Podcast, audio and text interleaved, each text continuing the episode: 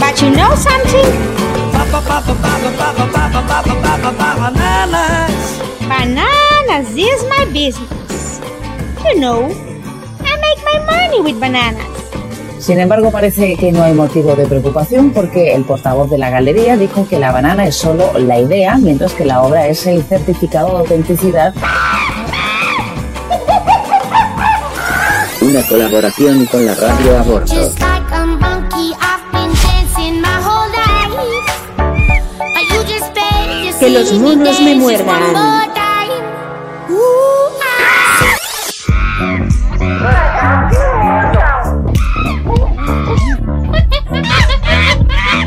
E agora vamos dar as boas-vindas às rainhas desta macacada: Mónica Calo e Silvia Raposo. Entrada do Cid, obrigada Cid por esta entrada fabulosa. Bem-vindos ao Macacos Me Mordam. É verdade, mais uma edição dos macacos me mordam. Acaso para dizer bienvenidos a Que los monos me muerdan, el programa sobre el origen, no de especies, pero del arte. Emisión por radio a bordo desde Madrid al mundo. Uma parceria com as galerias São Rafael e, claro, E claro, com a rádio a bordo. E as produções da Ramona, há que dizer. Bem, claro que sim.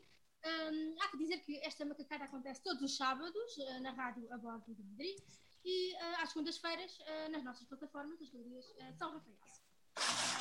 E hoje temos uma convidada muito especial, em direto do México. Por eso vamos a hablar español. Vamos a hablar español.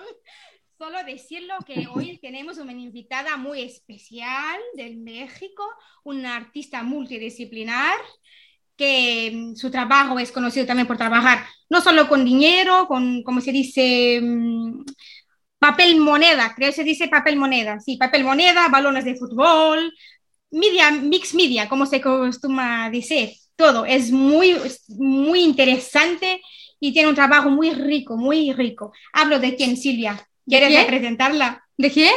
Gabriela González ¡Leal! Bienvenida. Hola, muchas gracias. Bienvenida. Eh, vamos a comenzar por el principio, ¿no es verdad? Em, te graduaste en Artes Plásticas y Visuales en la Escuela Nacional de Pintura, Escultura y Grabado La Esmeralda, si estoy correcta. Em, empezaste con afición por la pintura, pero luego te especializaste en litografía. ¿Cómo, eh, ¿Qué te encantó en la litografía? Es una técnica muy particular. ¿No? ¿Qué te encantó en esta técnica? Que regresas como a los inicios de la vida, algo así, ¿no? Eh, nuestros antepasados eh, dibujaban los primeros, eh, digamos que inicios del lenguaje fueron en las cuevas de Altamira, ¿no? Entonces, el dibujar sobre la piedra era como remitirme al pasado, ¿no? El dibujo sobre la piedra natural es esta conexión con la naturaleza. ¿no? Entonces, eh, creo que esa fue eh, eh, el- la motivación o el motivo por el que me clavé tanto con la litografía, ¿no? Y, y segundo, porque es un proceso muy difícil, muy eh, em, largo de Complejo. entender y ajá, muy complejo. Y creo que esa complejidad también me hizo eh, eh, hacer muchos años de litografía, porque no fueron pocos, fue toda mi carrera y, y parte de mi, de mi eh, eh, pues sí, de mi trabajo artístico ha sido litografía. Solo Interesante. preguntarte, ¿cuánto- no sé si lo sabes de cor, pero creo que sí, ¿cuántos años trabajaste con litografía? Uy, eh, toda mi carrera fueron cuatro, como 15 años de hacer Uh. litografía. Bastante. Lo comprendo, sí. Pero es, Sí, bueno, es una base que es fantástica para el trabajo artístico también, es una base fantástica mismo. Entonces, y es interesante que también se, en tu trabajo hoy se ve un poco esa influencia también. Estoy muy curiosa, tengo que preguntar, ¿qué obra es esa que tienes por detrás? Sí, sí. Yo no lo sé, me parece que Es una pintura. Es, una Es que yo pintaba, eh, en mis inicios quería pintar y pintar y me aferré a la pintura eh, muchísimos años eh, hasta que la solté, me solté como artista a meterme en otros materiales, a indagar otros materiales que no sean las técnicas tradicionales, como pintura, litografía, dibujo. Y ahí fui encontrando este lenguaje con los billetes y con balones y con casquillos de bala, etcétera. Entonces, Dice, dice, si quieres. Ese es tu momento. ajá, eh, Que puedes hablar a la voluntad porque es tu momento. Queremos saber, estamos curiosos. y bueno, sí, es, pues, es eso, eh, eh, como en síntesis, ¿no? Eh, la pintura, el dibujo, las técnicas tradicionales que yo venía haciendo desde la carrera. Posteriormente empiezo a indagar otros materiales como los casquillos, los elementos de juego, canicas, balones de fútbol, monedas, billetes, ¿no? Todos estos eh, materiales que realmente fui buscando porque quería eh, crear escenografías para posteriormente pintar, dibujar o llevarlas a la litografía. Pero estas, eh, digamos que estas máscaras, estos objetos que iban a ser parte de la escenografía, eh, me di cuenta que pues tenían vida, vida propia, que podían expresarse por sí mismos. El, solo el billete ya intervenido ya era una pieza en sí. Entonces ahí fui diciendo, creo que me fui quedando y descubriendo realmente un lenguaje propio, ¿no? Que la pintura, que pictóricamente no estaba teniendo, ¿no? Sí, es, diferente, es muy diferente y toda la libertad que los otros media van a permitir es muy diferente. Y es lo bueno, es muy rico y nos encanta a nosotras y creo que va a encantar a todos los que nos están oyendo y mirando también. sí. Estoy segura que sí, de Madrid, de Portugal, de todo el mundo. Estoy segura que van a ficar encantados. Pueden descubrir Gabriel en nuestra plataforma, sí, ya lo pueden ir pesquisar a www.galeriasanrafael.com. Pueden descubrir algunas de las obras de Gabriela que son maravillosas y después nos pueden, hasta nos pueden contactar si tienen una pregunta. Pueden hacernos porque nos, otros vamos a hacer a Gabriela y ella responde seguro porque es muy simpática y es maravillosa. Gracias. las personas son curiosas y yo creo que es una buena curiosidad también. Quería Claro. ¿tú haces estas, como decirle, pequeñas siluetas escultóricas bajo temas que son muy diferentes, generalmente asociados con símbolos nacionales o crítica social? Entonces, tú estabas en el campo de la litografía y este, ¿cómo existe este salto al arte con el papel moneda? O sea, ah, ¿qué cambió en tu vida? ¿Qué te hice cambiar tu trabajo de litografía para principalmente el papel moneda, que me interesa particularmente? Todo me encanta, tu trabajo, pero el papel moneda es muy incomún, no se lo ve mucho. Entonces, ¿se pasó algo? No lo sé, alguna cuestión social, política, no lo sé, que te hizo repensar un poco el trabajo artístico y este media. Eh, yo trabajaba en, en- en un taller justamente de litografía y libro de artista. Ahí hacíamos eh, proyectos para artistas mexicanos que querían hacer algún libro de artista, algún montaje, etcétera. Y dentro de ese taller eh, llegó Norma Rax, que es directora de los proyectos artísticos del Banco de México.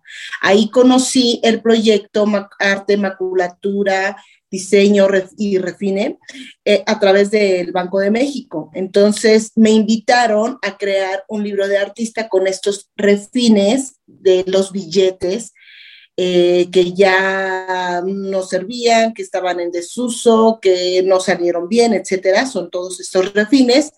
Y a partir de esta maculatura y de estos pequeños fragmentos fue como conocí cada parte de los billetes. Entonces hubo un clic, hubo algo, una emoción diferente al estar forrando unos zapatitos de niña con estas maculaturas. Sí. Y me di cuenta, empecé a ver los billetes de diferente manera. Ahí fue cuando vi realmente las verdaderas obras de arte que cargamos todos los días en nuestros bolsillos y que no nos damos cuenta de toda la historia que, que, que, que un billete puede representar, ¿no? Y es justamente todo lo que quería como eh, que el espectador viera, esos fragmentos esos, eh, perdón, esos fragmentos, esos detalles, ¿no? De, de, las grecas, de las líneas, firmas, en fin, y, y me encanta también usar, eh, bueno, los billetes desmonetizados. Entre más viejos, entre más usados, más arrugados, más sucios, mejor, porque contiene otro tipo de historia, ¿no? Sí, sí, sí. Otro tipo de memoria, de, de, de estarlos tocando, de todo lo que conlleva esa, digamos, suciedad o esa mugre que tienen los billetes es para mí fascinante. Algo que también tiene que ver con los balones de fútbol, ¿no? Sí, no sí. compro balones, me los donan, me los regalan y así como los, los, me los dan, los trabajo. Algunos sí los tengo que lavar porque sí huelen feo. Tiene que ser, sí. Sí, pero me gusta mucho lo usado, lo viejo, lo que guarda, guarda esa, esa Sí, historia, esa memoria. historia. Sí, que tiene las microhistorias. Sí, microhistorias, sí. Claro, claro. Y también Microrelatos. y atribuir camadas a la propia interpretación de la obra de arte, porque tienes la obra de arte, tienes también la propia cultura que está asociada a la moneda que utilizas, la moneda que utilizas tiene también su propia historia, y todas las Claro. personas que han pegado la, que la moneda y han plagado con ella, es, es encantador, es maravilloso, Claro. maravilloso mismo. ¿Cómo manejas la dualidad entre la dimensión artística y la dimensión del valor monetario? ¿Cómo lidas con eso? Eh, hay una, eh, digamos que la voy trabajando conforme la pieza se va dando, ¿no? O sea, mi proyecto, eh, digamos que empiezo como con una idea, ¿no? Vamos a hacer la, la serie de, voy a hacer la serie de héroes, en donde voy a resignificar al eh, héroe nacional con ciertos valores estéticos del papel moneda, con ciertos valores culturales, con problemáticas de infancia.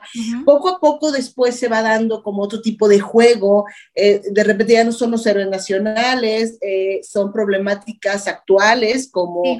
eh, el feminismo, como la, la niñez actual, etcétera. Entonces voy creando como esa amalgama, ese juego de, de dualidades, de, de conceptos, de, de representaciones, etcétera, que voy eh, entre el material, el concepto, entre eh, eh, la- las reflexiones eh, artísticas, conceptuales de, de- mi alrededor, digamos, de mi entorno, y pues voy creando como ese juego, ¿no? Entre todos estos conceptos que me interesan.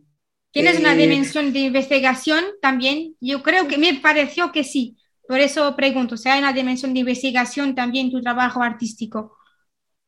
Completamente. Sí tiene que haber una investigación detrás, porque no sé qué voy a hacer si no, si no sé de qué estoy hablando, ¿no? Por ejemplo, las máscaras, Sí. que son eh, donde retomo dioses prehispánicos, tengo que saber eh, qué dios estoy trabajando, de dónde viene, de qué cultura, porque también estas, eh, esta investigación, esta historia me ayuda bastante a hablar metafóricamente de mi trabajo. Aprendo mucho de la cosmovisión prehispánica para poder entender el presente y entonces revalorizarlo, reflexionarlo, ¿no? Y, e interpretarlo a mi manera, ¿no? Esa es, También creo que la característica principal de, de, de mis obras, de mis piezas, ¿no? Sí, sí.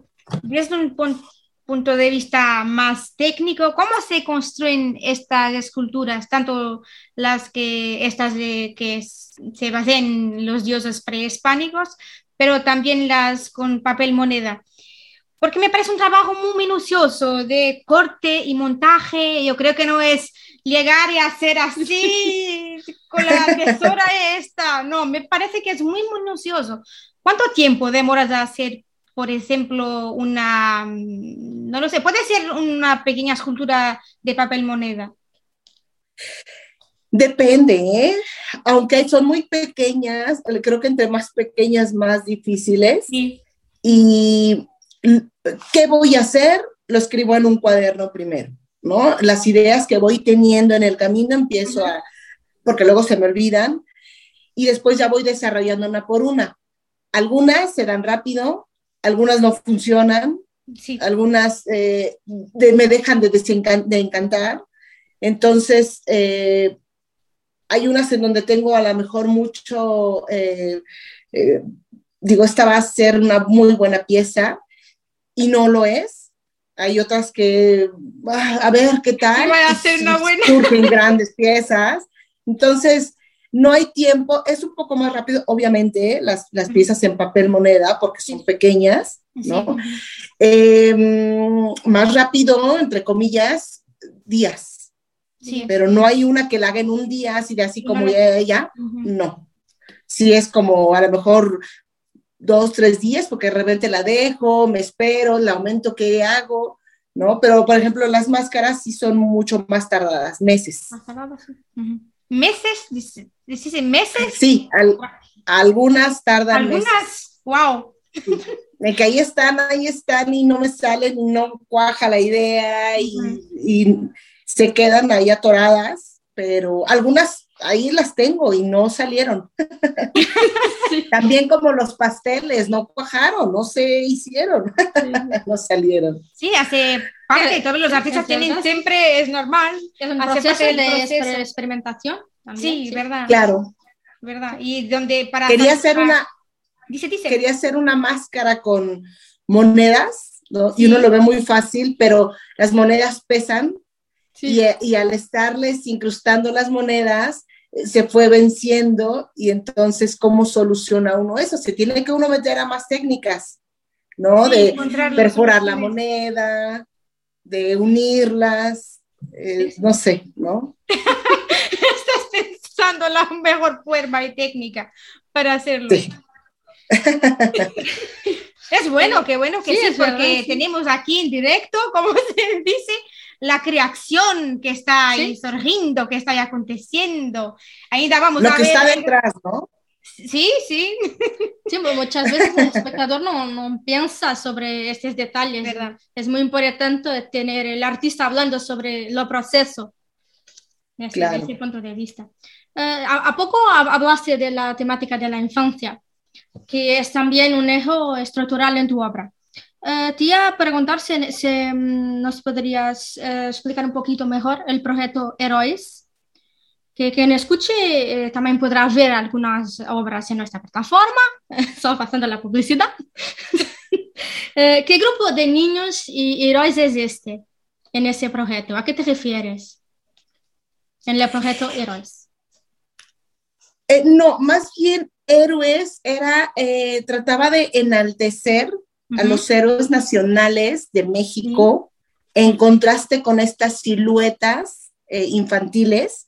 Sí, Y más bien era eh, como crear esta, mm, este tejido de importancia, ¿no? Que, que tiene la infancia, que tienen los niños, que son nuestro futuro, nuestras raíces, ¿no? En contraste con estas, eh, digamos que con estas características eh, heroicas que tienen los héroes nacionales. Entonces, más bien me interesó crear esto a, a- a la par de, de la serie que se llamó Dioses, ¿no? Que estoy construyendo con estas máscaras que son infantiles, que son para que los niños la aporten y también, digamos que trasladar esta importancia de nuestros dioses a los niños actuales.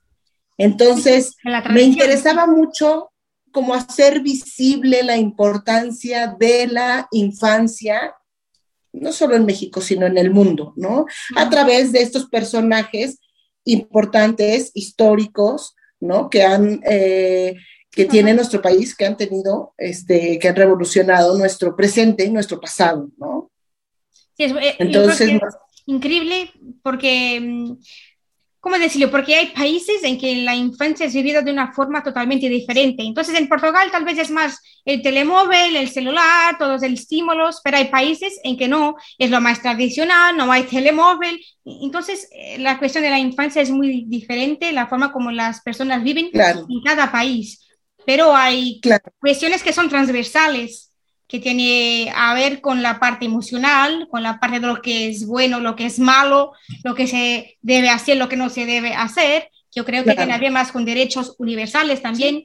Y creo que tus obras también nos permiten a pensar esto y poder reflexionar sobre esto. Y, esto es importante para mí y creo que es importante para todos podermos reflexionar un poco sobre estas temáticas. Por eso, muchas gracias. Claro.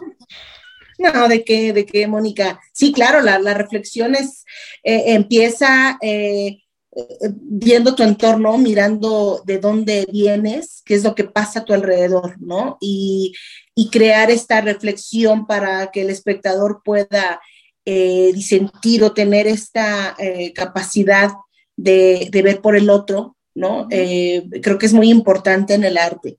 ¿No? No solamente crear piezas eh, artesanales, ¿no? Máscaras, billetitos, ¿no? Sino crear esta reflexión para, para poder eh, también en México, por lo menos, eh, eh, tener esta importancia sobre nuestra identidad, ¿no? Revalorizar la identidad, ¿Verdad? los valores que se están perdiendo bastante, ¿no? En la actualidad. ¿Verdad? ¿Verdad? Es, es una reflexión muy importante mismo. No nos podemos olvidar que los grandes héroes de la historia fueron niños también. Y la, su, su historia de la infancia fue fundamental para héroe, sí, para formación de la formación. Sí, personalidad. es verdad. Y los problemas que han vivenciado en la infancia o- y la adolescencia los hicieran tomar decisiones que los tornaran héroes nacionales e internacionales. Entonces, yo creo que es importante reflexionar, sí. Pero voy a hacer una pequeña pausa, se lo puede la conversación, Claro. solo para poder destacar las obras en las galerías San Rafael esta semana, una pequeña rúbrica, pero voy a hablar en portugués, pero vuelvo a la conversación con usted. Ok. Sim? Só dizer, vamos Claro.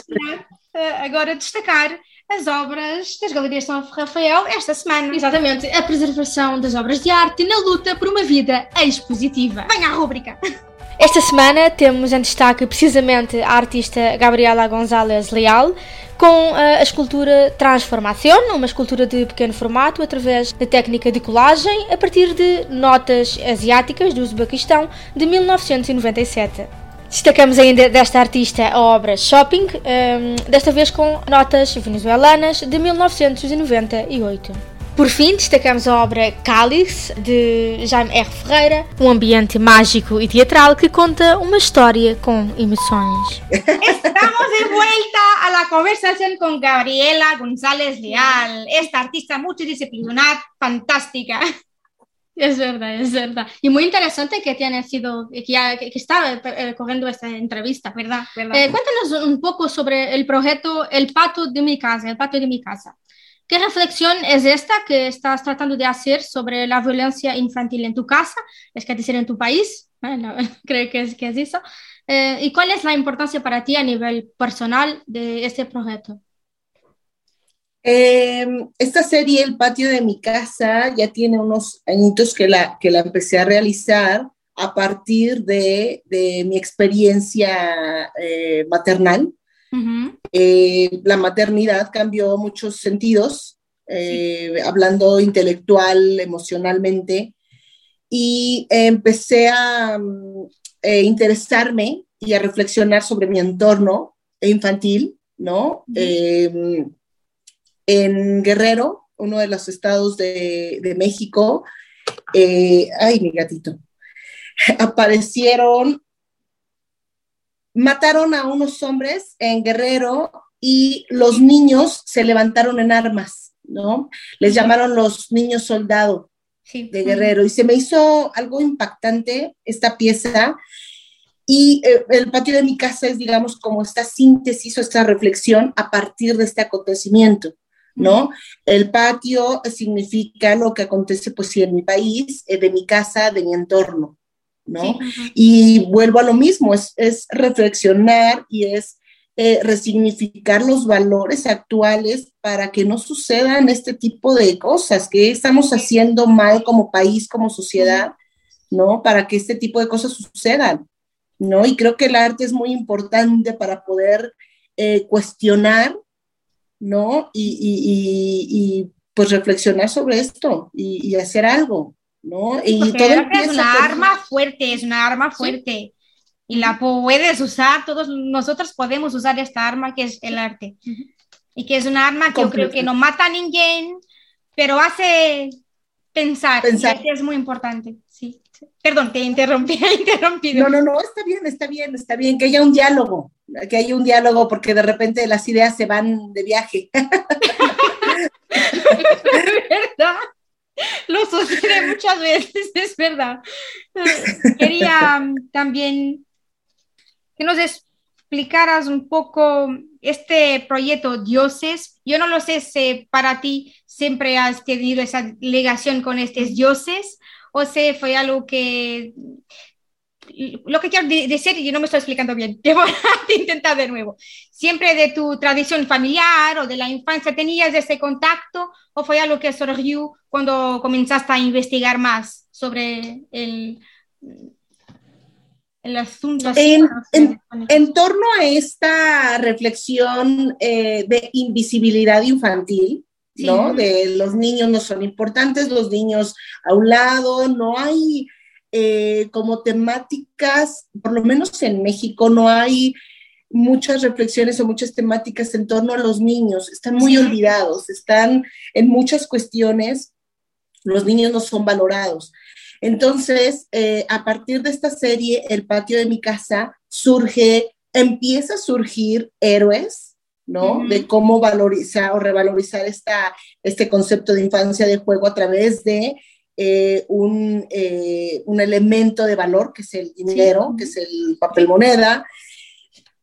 Poco a poco van surgiendo, bueno, porque en los billetes de México vienen muchos elementos históricos prehispánicos. Entonces empieza la, Piedra del Sol, eh, sale este Chacmol, algunas máscaras de Pitao Cosijo, y empiezo a ver quiénes son, obviamente la historia una embarrada, pero dices, a ver, vamos a reflexionar, vamos a ver, investigar un poco más, y se empieza a dar esta otra serie que son dioses. De ahí vienen las máscaras. Y bueno, se da en, en un momento medio extraño, que voy en mi coche, voy al trabajo y me encuentro con un eh, niño eh, joven de la calle y me regala un balón, bueno, se lo compro y me limpia los vidrios, me da su balón viejo, ¿no? Y le doy. Y entonces esta, este intercambio, eh, ¿no? De, del balón con el dinero. te a pensar y reflexionar reflexionar con todo esto, entonces llegué y a ver, algo voy a hacer con este balón y empecé a, a, intercambiar, ¿no? Algunos me los regalaban, este, sí, ya viejos, otros ponchados, tirados, bla, bla, bla, y empiezo a, eh, digamos que a, cuajar este, este proyecto de entre los héroes, dioses, y bueno, otro proyecto, monumentos, que está en pausa porque, bueno, creo que lleva un poco más de tiempo. Sí, hay proyectos que toman un poco más, pero nosotros estamos aquí para fluir todo el tiempo. ¿Tienes tiempo? Sí, es verdad. no pasa nada. Siempre estamos atentos a tu trabajo, a tu percurso. Entonces, le invito a todos los que están, nos están escuchando y nos están mirando en nuestras plataformas. Ahora decir también en Spotify, si no, nos pueden escuchar también en Spotify. Entonces, ah, pueden investigar y acompañar tu trabajo tus páginas, no solo en las galerías, pero también tu trabajo. Sé que fuiste ahora recientemente publicada también un artículo tuyo. No sé si quieres hablar un poco de esta novedad.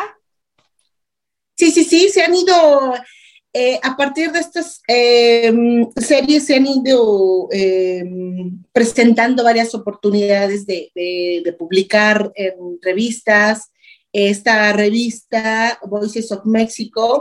Eh, realmente son entrevistas que hacen a artistas hablando sobre un tema en específico, ¿no? Expectativas, eh, fue un tema de, a partir de la pandemia, de qué va a pasar, ¿no? Como artista, ¿qué, qué, qué piensas, qué esperas de, de- de tu obra, del arte, de la cultura en México?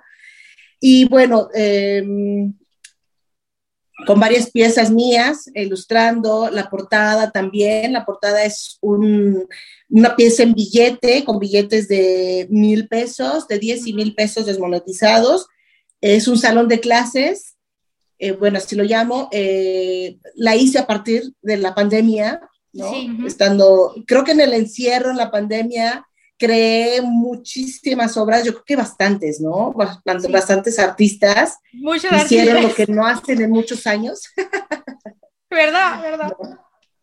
Sí, sí, sí, porque pues tenías todo el tiempo. Sí, es verdad, porque Entonces- tenías, mm, todos nosotros teníamos tiempo para crear, para hacer las cosas que tal vez no teníamos tanto tiempo.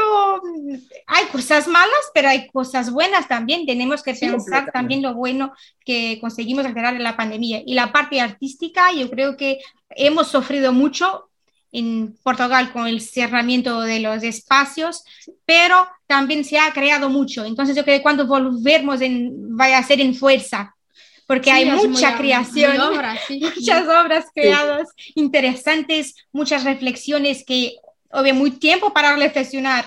Estuvimos en casa mucho Claro. tiempo, podemos reflexionar mucho. Entonces, Totalmente. eso, eso me encanta. Por eso me encantó tu entrevista también. Por eso referí, porque quien está curioso también las galerías de nuestras news tenemos Sí. la información de la entrevista. Si quieren a, a leer la entrevista integral también, puede ser, porque aquí no tenemos tiempo de hablar de todo. Claro. Entonces, si están más curiosos, eh, tiene que ser así. Solo decir eso, Ok. porque estamos mismo en la recta Sí, es final. verdad. Le vamos a lanzar Ya. un desafío. ¿Mm? Sí, puede ser, pero solo voy a preguntar esto que pregunto Fuerza. siempre. Que es esta pregunta. si estuvieras en una isla desierta con otro artista, no importa si está vivo o muerto, ¿quién elegirías? Dalí. ¿Quién será Dalí? Salvador Dalí. ¿Por qué? Por loco. Se me hace muy excéntrico. Como muy excéntrico, como muy, eh, Sí, sí. no sé, como loco. Entonces, y aparte he encanta. sido como el artista desde niña, desde niña. Yo desde que vi a Dalí dije, quiero ser como él. Pero ahora te pregunto, ¿eres un poco como él? Yo creo que en tu arte sí, pero ¿Será? sí, yo creo que sí, en un universo diferente, claro, porque la Claro. estética de él es diferente, pero en tu universo yo creo que es un poco loca, que nace, que la- es bueno, En el buen sentido, loco, claro. en el buen sentido. No, claro, y hasta en el malo, El malo- porque tiene que haber un grado de locura, Sí. ¿no? Lo decía Picasso, lo decía, lo dicen varios artistas, tiene que haber un grado de locura para que puedas hacer y crear y salirte de la realidad, porque si haces lo mismo, lo de siempre, estás en la realidad de siempre. Sí. Entonces tienes que traspasar esas fronteras y como lo haces con un poco de locura, ¿no? Tiene que ser. O bastante. Tiene que ser. Y ahora te pregunto, con un artista que no lo quieres estar en la isla, Con la que no quisiera estar, si no quisieras estar, no te gusta o entonces la personalidad del artista no te gusta, no lo sé. Es más difícil, pero Duchamp. ¿por Como qué más de, Duchamp? "Ay, me vas a traer objetos y me vas a hablar demasiado de ellos y no te voy a entender nada. A ver, entiendo, entiendo. No, pero Duchamp como que no no Bueno, me gustaría estar con él. porque querías estar siempre isla. preguntando, hablando y él hablando, hablando. Sí, verdad. Digo, hablando La literalmente dicen que porque si no no, todos no, los fans sí. de Duchamp se me van a venir encima. Perdona. Hablando literalmente porque si no todos los fans de Duchamp se me van a venir encima. Pero no pasa nada. Sí, Aquí sí. ya otros artistas y nosotras también siempre hablamos malo de algún artista, tiene Sí, que es ser en esta pregunta, entonces no pasa Eh, nada. podemos eh, dejar todo, hablar sobre, sobre eso. Hay sobre todo. libertad. Tenemos Sí, libertad. libertad. Entonces eso lo podemos Claro, vamos a claro. usarla. Yo creo que sí. Ahora sí vamos a lanzarte el El desafío. desafío. Pero, pero Uy. Gabriela ha- habló a poco de Picasso. Vamos a ver cómo, cómo, coge el desafío. Entonces, ¿Cómo es eso? te voy a explicar. Todas las semanas nosotras lanzamos un desafío a todos los artistas ¿Qué es este? Voy a explicarlo. Vamos a hacerte dos preguntas con cuatro posibilidades de respuesta. Solo una está correcta. Si lo Ok. aciertas, qué bueno que lo aciertas. Ok, Pero si, si no no, lo aciertas, tienes que hacer una obra de arte. Puede ser dibujo, pintura, escultura, lo que, quieras, todo lo que, lo que quieras, a partir de esta idea de un plátano. O puede ser a partir de un Ok. plátano. Ya tenemos Ok. unas belas obras de arte con Sí, plátanos ¿verdad? gracias a este desafío. Y nosotros vamos a mostrar aquí, en que los monos me muerdan, la próxima semana, tu obra. Y eso se, no lo Ok. aciertas. Si lo aciertas, vamos a perder esta obra genial. Pero me dices si ace- aceptas el desafío. Claro, claro. Sí, claro, lista. Vamos a esto. vamos a esto. Vamos a jugar Super. ao fim da macacada. Primera cuestión. El pintor español Pablo Picasso era coleccionista y tenía más de 50.000 de sus obras en casa.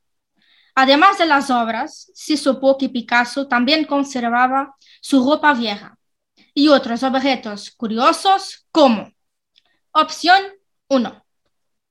Dos sillas, dos almohadas, dos jarras de agua y dos botellas. La curiosidad era estar todos por parejas. Opción 2. Un pequeño trozo de madera española para traerle suerte y protegerlo de los malos espíritus. Opción 3. Unos pendientes en forma de mano que vino a regalarle en el futuro a la artista mexicana Frida Kahlo. Opción 4. Las uñas que solía cortar. ¿Sabes la respuesta? Es difícil. ¿Lo puedo repetir? Se, se, se, se lo No, no, no. Sí, sí, sí, escuché las cuatro. Creo, creo que la tres. ¿La ¿La tres? tres? Unos pendientes en forma de, de mano es la, la, la última respuesta, ¿sí? La 3. Creo. Sí, ¿Segura? me quedo con la tres. Segurísima. No eres la 3. No.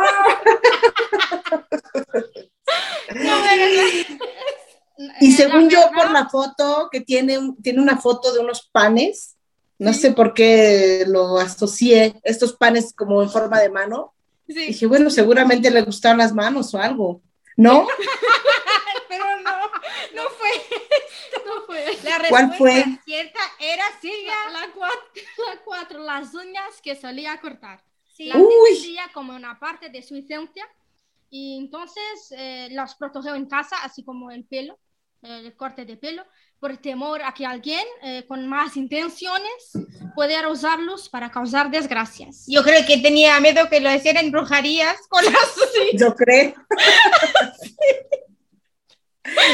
Sí, me encanta. Esta, esta información, yo no lo sabía, voy a confesar.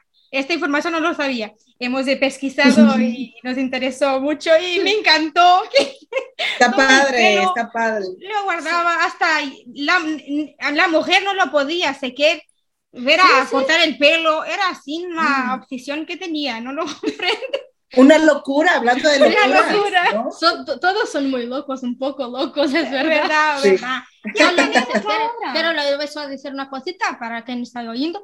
Eh, el pequeño trozo de madera española, eh, para protegerlo de los malos espíritus, era Salvador Dalí, que tenía, que tenía siempre en el bolso, eh, siempre ese pedacito de, de- de madera. Es verdad. Lo podemos decir, la tenemos la obra, qué bueno. Tenemos una obra. ah, no. El desafío. Pues bueno. Pero te puedes redimir en, en la próxima, la próxima cuestión. Sí, ahora voy a acertar la próxima. Voy a decir, vamos a intentar que la aciertas, pero ya Uy. tenemos el plátano. Vamos a que, ¿cómo se dice? quedar a la espera del plátano para podernos mostrar. Y de aquí nada vamos a mostrar también el plato de la semana pasada, que la Ok. artista ha- acertó, ganó la- el desafío, pero en la misma nos envió una obra con el plátano y vamos a revelarla hasta de aquí a poco. Entonces, solo vamos a la segunda pregunta. ¿Lista? Ok, Gabriela. Entonces, casi. casi. la obra El Grito del pintor expresionista Edvard Munch. Opción 1. No se llama El Grito.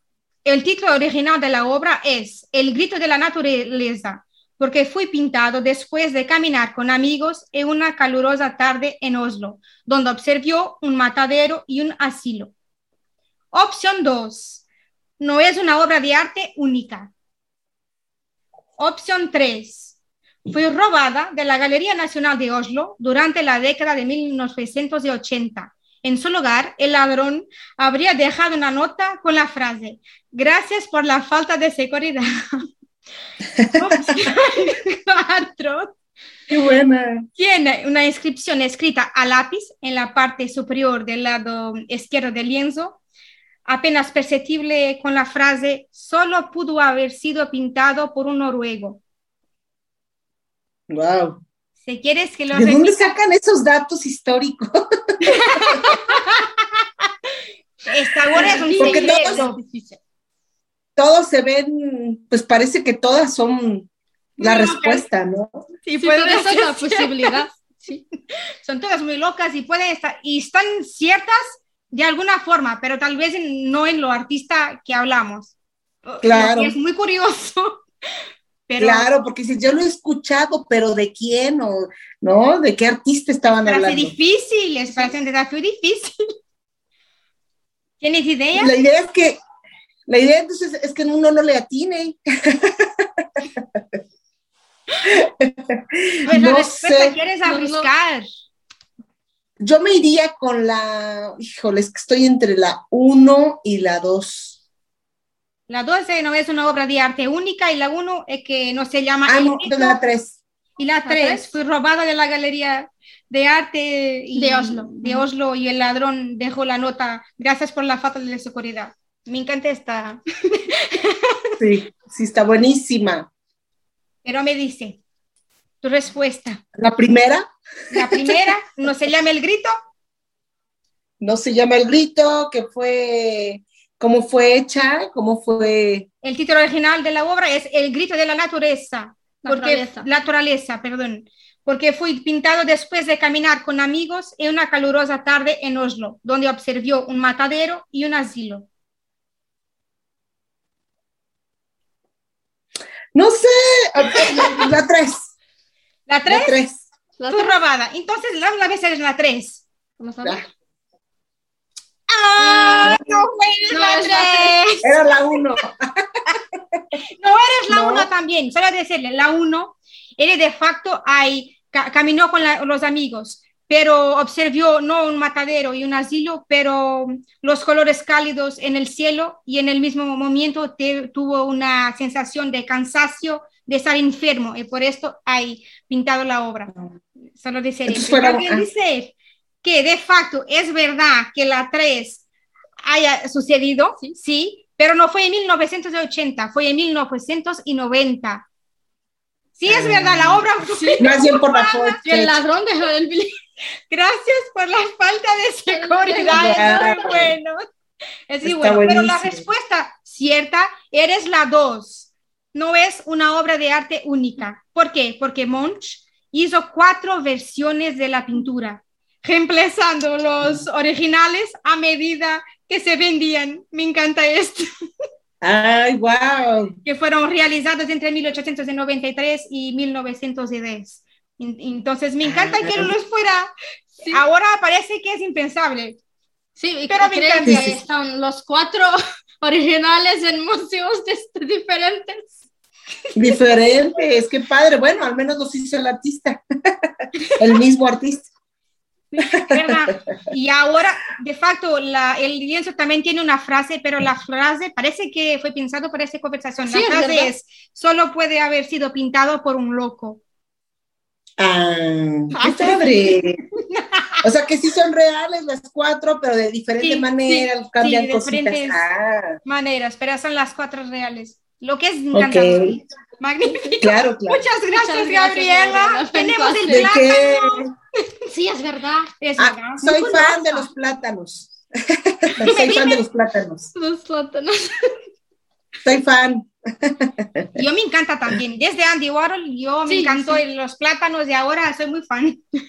Es muy, es muy interesante porque la- el, el mismo tema han salido obras muy diferentes. Sí, es lo que más Claro. interesante en este desafío es esto, porque todas las semanas tenemos artistas diferentes a hacer a partir del mismo tema, entonces las obras son muy originales. Por hablar de eso, vamos a revelar ahora el obra del artista de la semana pasada, que eres...